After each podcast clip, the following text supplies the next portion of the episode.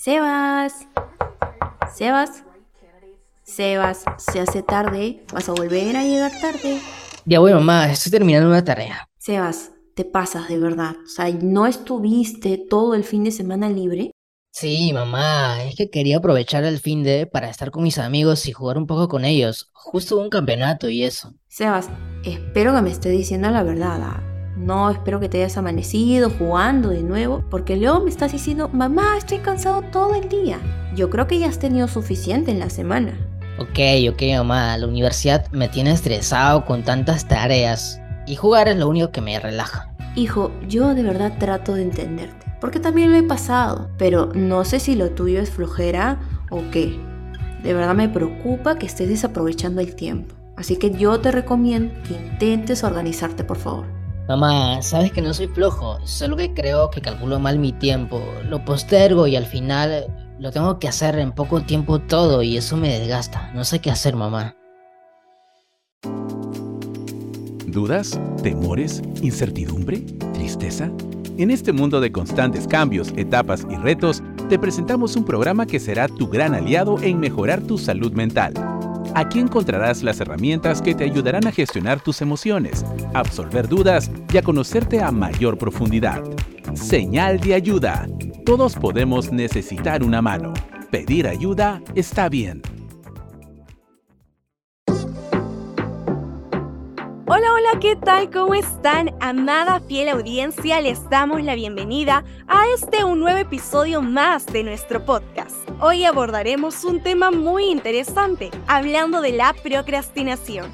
¿Será que al procrastinar estás intentando evadir una responsabilidad? En esta oportunidad, queridos amigos, me encuentro muy bien acompañada de mi querida amiga Fátima. Fátima, ¿qué tal? ¿Cómo estás? Hola, hola, mi Sharon. Me encuentro excelente y más aún, ya que, como dices, abriremos un espacio de conversación sobre la procrastinación. Ciertamente, el tema que iremos desarrollando en este episodio refleja mucho las diversas posiciones en las que un universitario afronta en sus actividades del día a día. Exactamente, y más aún cuando los datos estadísticos nos mencionan que en un estudio realizado en la Universidad de Lima, en el 2022, se encontró que el 60% de los estudiantes presenta tan solo un nivel medio y el 34% un nivel alto de procrastinación académica. ¡Wow! Las cifras son impactantes y las estadísticas no mienten. Vamos conociendo un poco más de la realidad y es que Fátima, ¿quién no le ha pasado? Y te cuento aquí entre nos una anécdota personal de cómo la procrastinación se interpuso en mi camino y debido a ella no logré entregar una actividad a tiempo. No, pero tranquila, mi Sharon, ya que hoy tenemos una súper invitada. Ya dinos quién es. Ella es Vanessa Coppola. Es una de nuestras especialistas del área de acompañamiento al estudiante de nuestra universidad. Pero para conocerla mejor, escuchemos a continuación su presentación.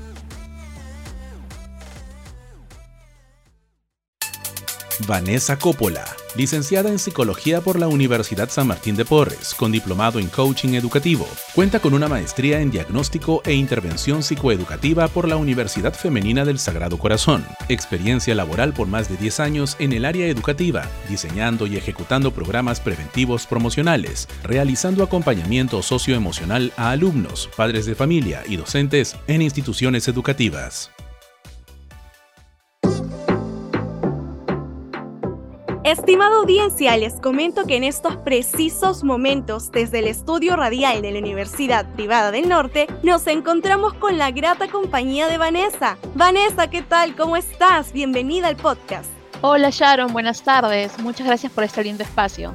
Genial, gracias por estar aquí y acompañándonos en este gran programa. Ingresando ya un poco en contexto, quizás podrías explicarnos qué es exactamente la procrastinación y cómo es que se da. Sé que es algo que quizá muchos de nosotros hemos experimentado en algún momento de nuestras vidas, pero a veces es difícil entenderla por completo, ¿verdad? Es verdad, Sharon. Cuando hablamos de procrastinación, nos referimos a la dificultad para iniciar actividades y comprometerse con las mismas. Es el postergar de forma sistemática aquellas tareas que sabemos que tenemos que hacer y que son importantes. Es más común de lo que creemos. De acuerdo a varios estudios, el 95% de las personas procrastina en algún momento de su vida. Ocurre cuando se deben hacer tareas que no siempre son muy agradables o que resultan que son muy difíciles. Al ver ese panorama, se opta por cambiarlas por hacer otras más agradables y sencillas. Esto va a generar que se acumulen tareas y que se desencadenen cuadros de estrés o de posible ansiedad. Hola Vanessa, bienvenida.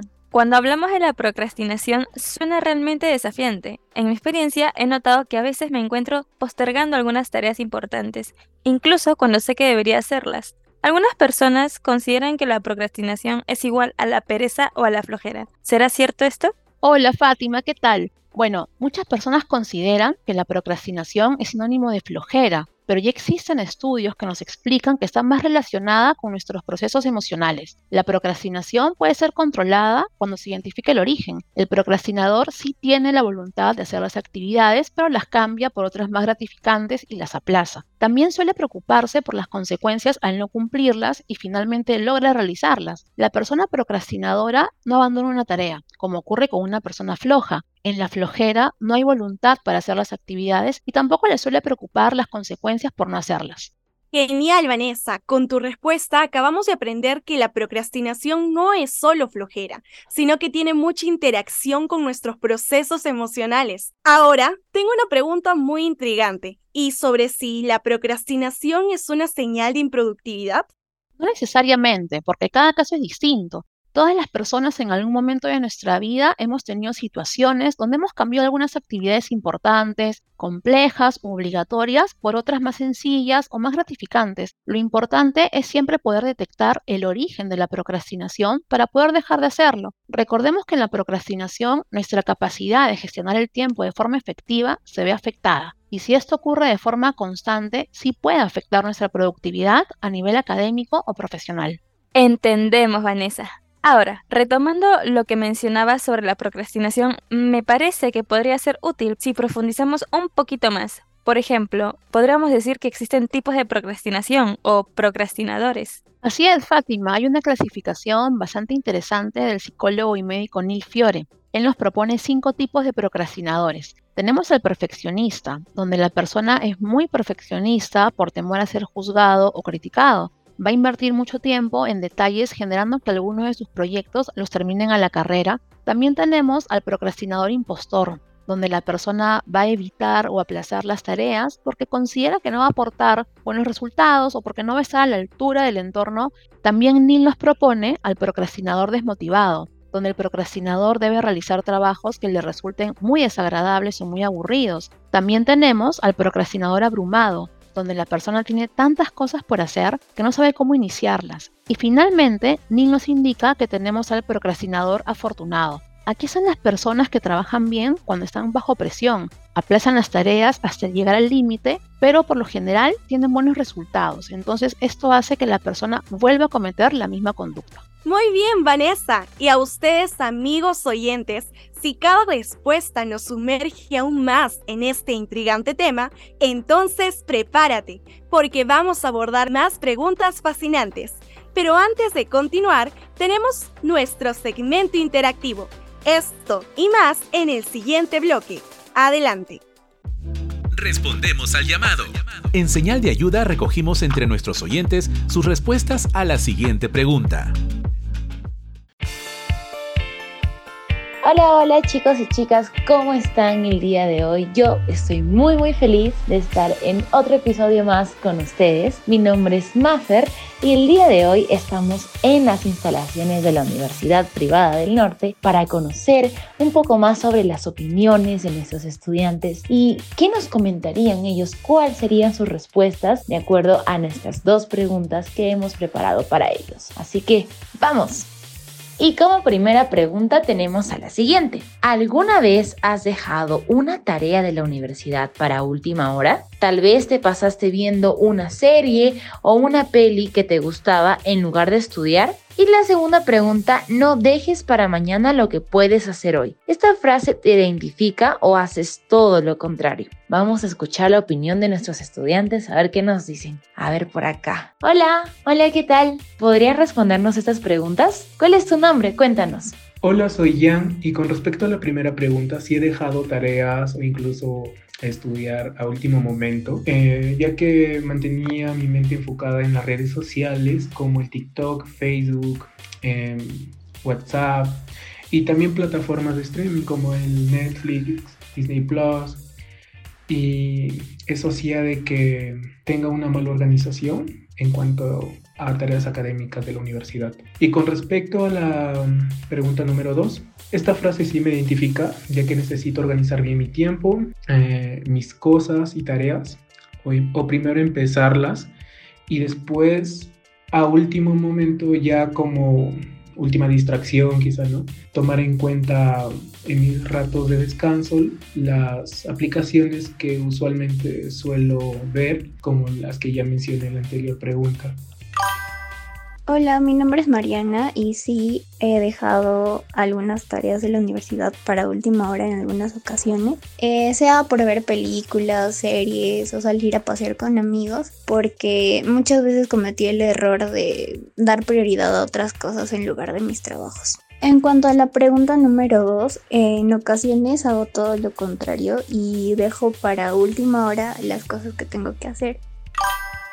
Hola, soy Enrique y en respuesta a la primera pregunta, sí he dejado tareas para última hora, debido a que prefería hacer actividades que me entretuviesen más. Y con respecto a la segunda pregunta, pues la frase no me identifica, debido a que tiendo a dejar todo para último momento. Quizás sea que no gestiono bien la manera de realizar mis actividades. Gracias. Hola, soy Fátima y respecto a la primera pregunta, sí, en ocasiones he dejado este, tareas de la universidad para última hora, em, ya sea por estar viendo TikToks o por ver una serie. Em, y eso me ha causado un poco de estrés porque tengo otras cosas que hacer y al final todo se acumula. Respecto a la segunda pregunta, eh, la frase de no dejes para mañana lo que puedes hacer hoy, no me identifica porque nuevamente este, en muchas ocasiones dejo las, mis actividades o tareas de la universidad para última hora, entonces no me podría identificar con esa frase.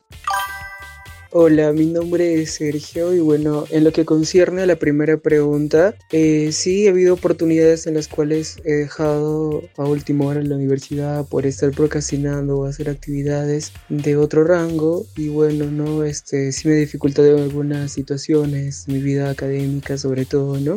Eh, y justo ese tiempo, en lugar de emplearlo en los estudios, a lo mejor lo empleaba viendo una serie como mencioné acá, o quizás también lo empleaba para salir con mis amigos, etcétera, ¿no? En cuanto a la segunda pregunta, es una frase bastante conocida ya que dicen no dejes para mañana lo que puedes hacer hoy. Evidentemente he escuchado hoy en día casi por la familia, amigos, docentes y demás, eh, la cual sí prioriza ¿no? bastante en lo que si podemos y tenemos la disponibilidad de tiempo y poder emplear este tiempo para luego desocuparnos y emplearlo en otro, perfecto. Sin embargo, yo creo que hay ocasiones en las cuales podría decir que sí lo cumplo un 50% como que otro 50% a la procrastinación. Así que yo creo que sí, podría mejorar en cuanto a esto de la gestión de tiempos y demás aspectos para mejorar a nivel académico.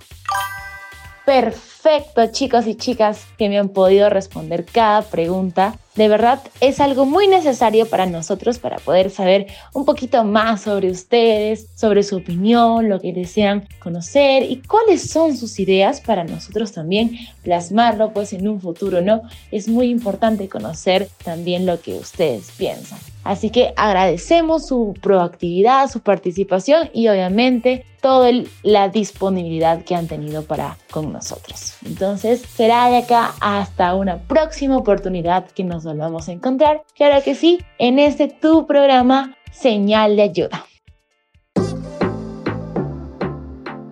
Y ya hemos regresado después del segmento interactivo. Espero que estén tan emocionados como yo por esta siguiente parte de la entrevista. Y vamos con la siguiente pregunta, Vanessa. ¿Qué nos puedes decir sobre las causas de la procrastinación en la actualidad, donde hay muchas distracciones? Existen varias causas, Fátima. Una de ellas es la falta de motivación. Por ejemplo, si debemos de realizar alguna tarea que no nos resulta muy interesante o agradable, va a haber mucha probabilidad de aplazarla o cambiarla por otra que sí nos guste. También un factor es el miedo. Muchas veces las actividades a las que nos enfrentamos son nuevas y nos van a generar un poco de temor e inseguridad. Temor a no saber cómo afrontar la situación y por ende vamos a aplazarla.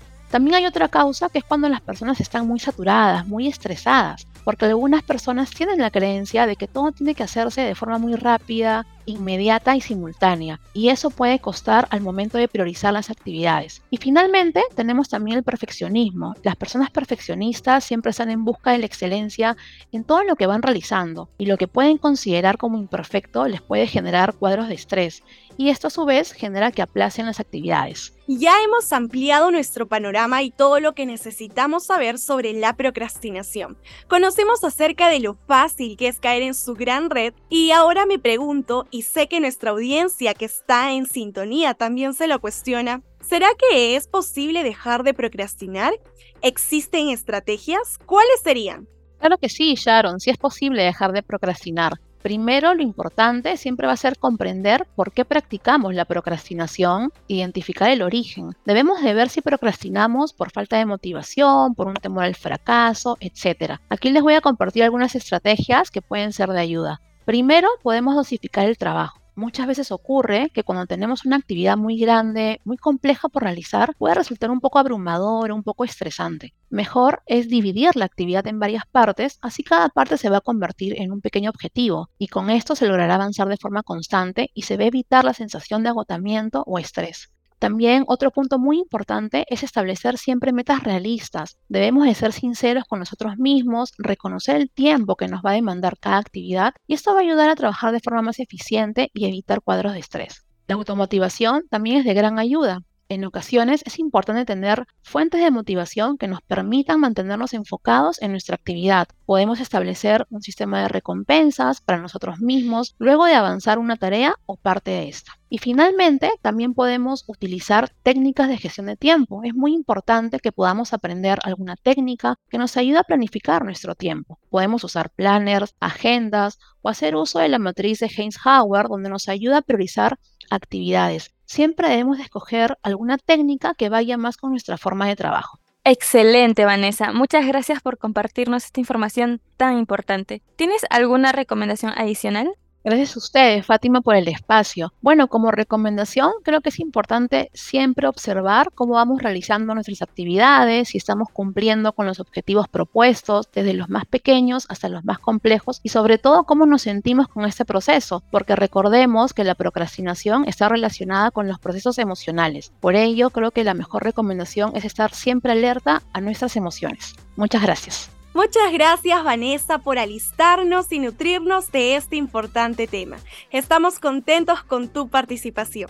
A toda nuestra estimada audiencia del programa Señal de Ayuda, estén muy atentos y tomen nota, porque se viene el legendario bloque que nos imparte una guía de supervivencia, en la voz de Jorge Luis. Estemos alertas que esto comienza ahora. Guía de supervivencia emocional. Hoy te traemos algunas recomendaciones de películas, series o libros relacionados al tema de hoy. Adelante.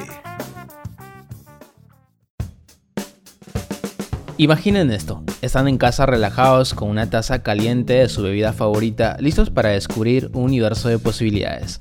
Así es, es el mundo del arte, con su creatividad nos ayudará a reforzar el tema de hoy. Hola gente, soy Jorge Luis, es un gusto estar en este espacio y descubrir la guía de supervivencia y compartirte esas ganas de vencer la procrastinación.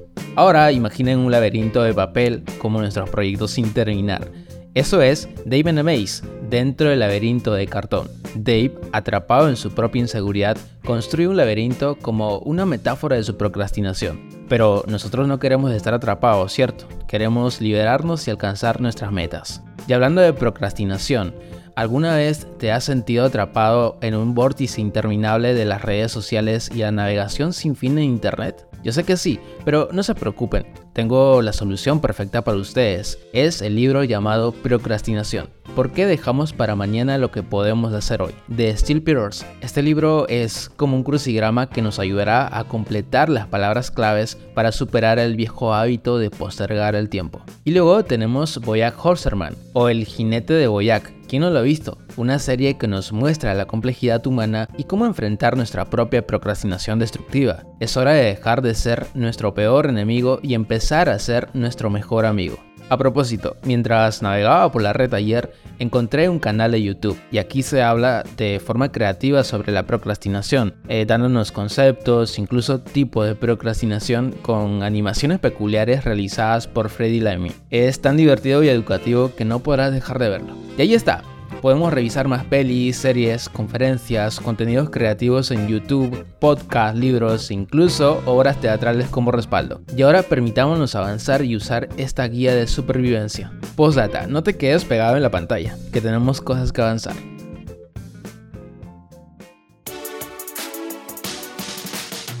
Y ahora pregúntate, ¿qué acciones tomarás para vencer la procrastinación? Recordemos que comprender las causas y aplicar estrategias efectivas nos ayudarán a superarla. Así que no olvidemos, más tarde se convierte en nunca. Adelante, toma acción y hazlo ahora. Las decisiones que tomes hoy serán una pieza importante en la construcción de tu futuro. Bueno chicos y chicas, de esta manera hemos llegado al final del programa. Pero seguimos con más temas porque contamos con episodios de contenidos valiosos. Así que mis queridos y queridas oyentes, quédense. En tu espacio, nuestro espacio, señal de ayuda. También queremos agradecerles por esta fiel escucha. Dale play a nuestros episodios en nuestro playlist en Spotify. Búscanos como señal de ayuda y al aire cada semana por la web o app Radio UPN. Y si quieres saber más de nosotros, encuéntranos en beaconsci slash. Todos necesitamos ayuda en varios momentos de nuestra vida y el staff de psicólogos del área de acompañamiento al estudiante busca brindar apoyo a todos aquellos que lo necesiten. Siempre es bueno dejarse ayudar. Escucha señal de ayuda en línea. Chao, chao. Gracias por habernos acompañado en este episodio de Señal de Ayuda. Esperamos haberte brindado herramientas útiles para mejorar y cuidar tu salud mental. Recuerda que siempre puedes buscar apoyo con los especialistas de la universidad. Además, si quieres información de nuestros talleres, habla martes o atención personalizada como estudiante de la universidad, escríbenos por Contacto UPN, porque pedir ayuda está bien.